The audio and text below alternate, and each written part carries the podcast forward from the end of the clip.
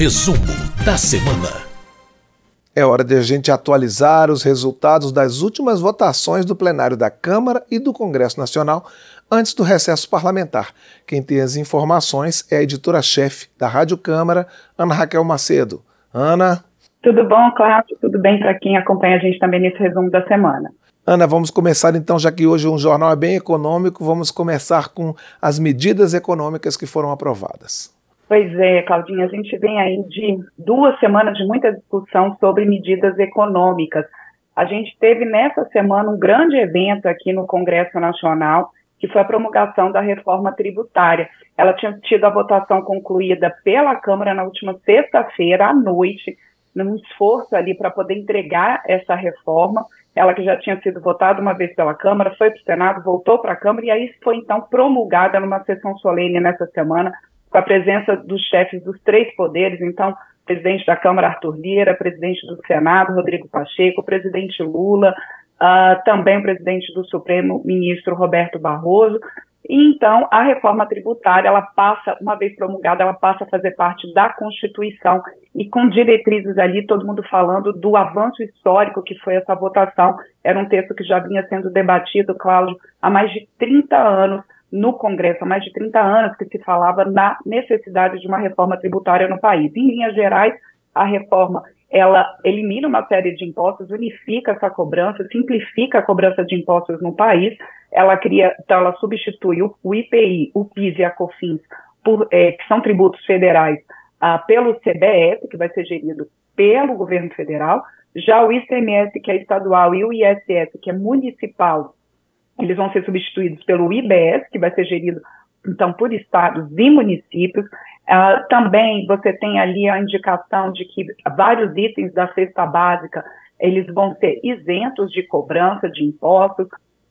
outros produtos e serviços com é, a finalização de alíquotas reduzidas, também nessa cobrança né, do CBS e do IBS. Vai haver ainda um imposto seletivo federal chamado imposto do pecado, como vinha sendo discutido pelos parlamentares, que justamente é aquele imposto maior para produtos prejudiciais à saúde ao meio ambiente, por exemplo, é, cigarro, álcool. Ah, ainda você, como você tinha um sistema há muitos anos no país de atração de investimentos via redução de impostos, principalmente nos estados, né, via ICMS, você tem então ali a possibilidade de dois fundos para poder compensar os estados nessa transição para o novo regime tributário, tanto um fundo de compensação de benefícios fiscais quanto um fundo nacional de desenvolvimento regional.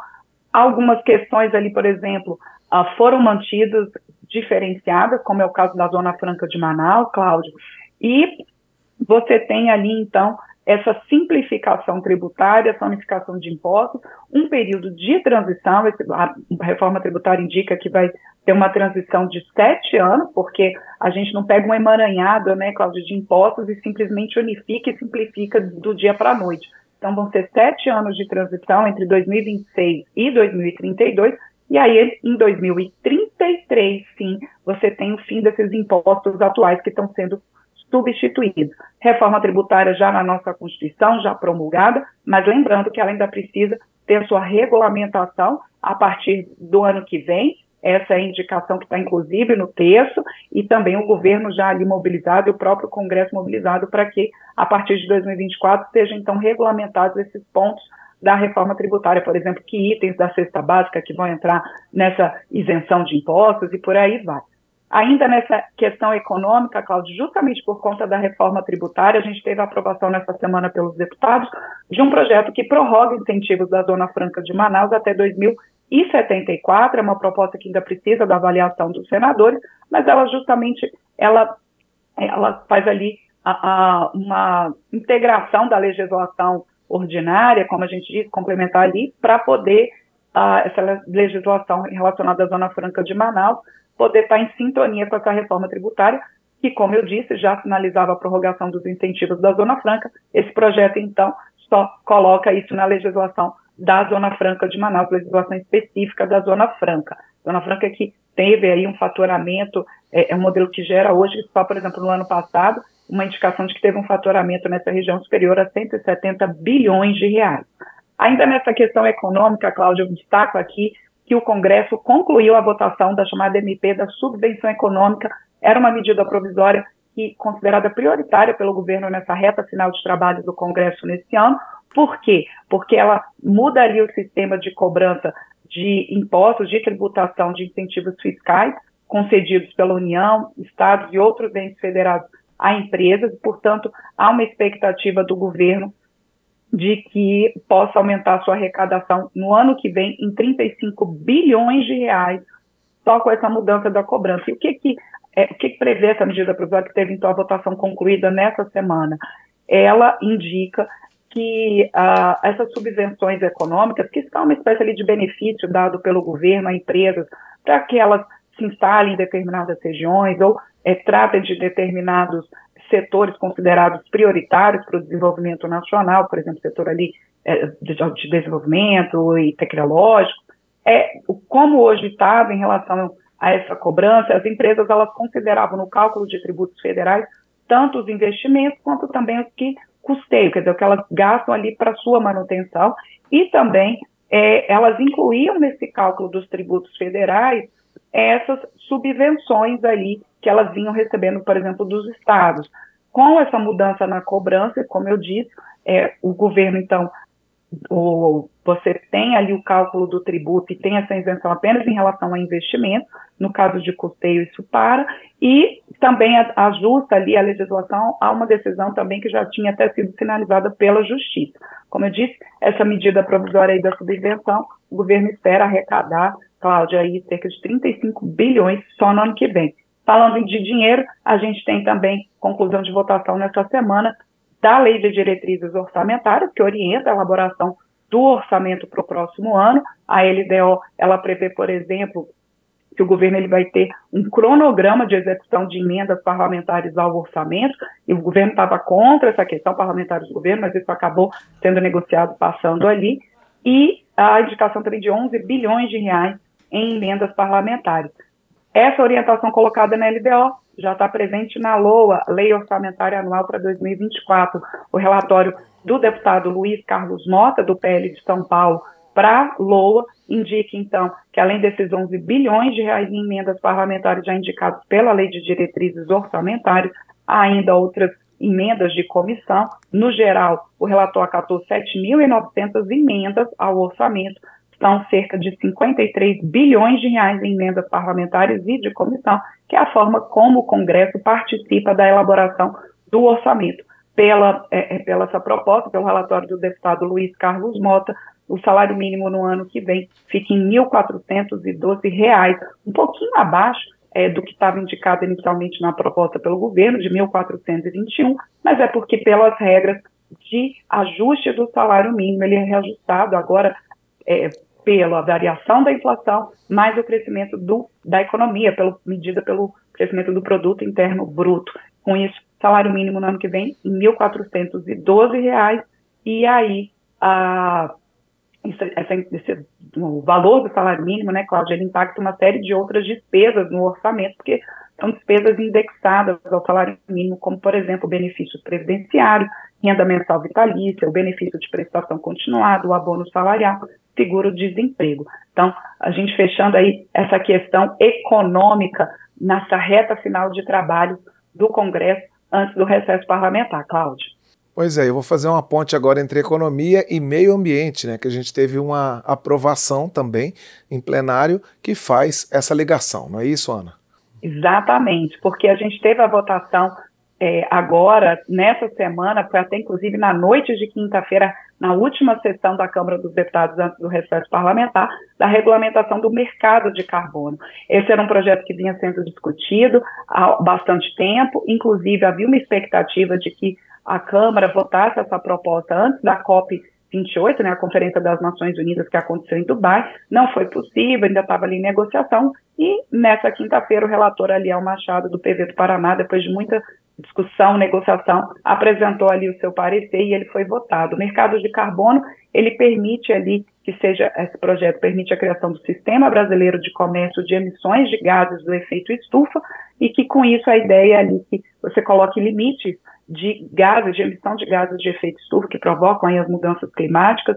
as alterações climáticas no planeta, que as empresas têm os seus limites. Aquela empresa que polui mais, ela então, para cumprir esse limite, Cláudio, pode comprar, adquirir cotas de carbono de empresas que empresas ou governos que poluam menos. Esse sistema, ele é, os defensores desse sistema do mercado de carbono indicam que ele pode é, por meio dessa venda de cotas, transferência de cotas e essa precificação que vem aí regulamentada pela proposta, você possa incentivar metas, então, de emissões de gases de efeito estufa e possa chegar ali a uma redução, no caso do Brasil, assumiu, o Brasil assumiu um compromisso de redução de 50% nas suas emissões pelo Acordo de Paris, então, é uma expectativa de que por esse mercado você consiga reduzir emissões ali no setor produtivo. A proposta não inclui alguns setores da economia nessas metas de redução e precificação e do mercado de carbono, como, por exemplo, alguns setores do agronegócio, produção de fertilizantes. Esse foi um pedido da Frente Parlamentar da Agropecuária, o relator acatou,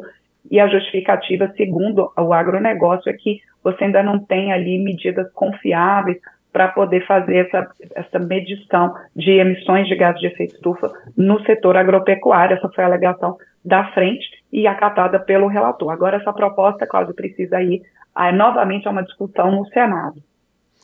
E, Ana, tivemos outras aprovações também com homenagens, a homenagem a político, homenagem ao rei do futebol também.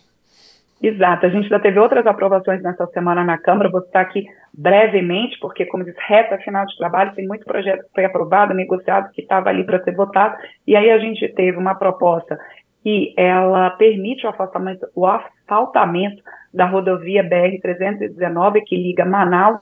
a Porto Velho, em Rondônia, uma rodovia que ela já existe há bastante tempo, mas está com vários trechos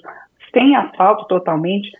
trechos assim é, com bastante dificuldade de locomoção ali das pessoas, dos serviços, do, né, da economia mesmo local. Houve discussão nessa proposta, houve um, um, porque ela também facilita o licenciamento, ela simplifica o licenciamento de obras de pequeno, médio é, porte ali com pequeno e médio potencial poluidor nessa região da BR-319 e parlamentares do PSOL e do PT foram contrários, tendo que isso pode incentivar mais desmatamento numa região bastante sensível de floresta na Amazônia, mas parlamentares da região e a maioria dos deputados entendeu que era importante você ter ali o asfaltamento dessa área, a locomoção de pessoas e mercadorias, como eu disse, e, portanto, essa proposta aprovada e ela ainda vai ao Senado. Também houve a aprovação de uma proposta que muda o nome da BR-158 entre Jataí e Aragarças, em Goiás, para a rodovia Maguito Vilela. Maguito Vilela, que foi um político que faleceu em 2021 e bastante é, conhecido em Goiás e no país, ele foi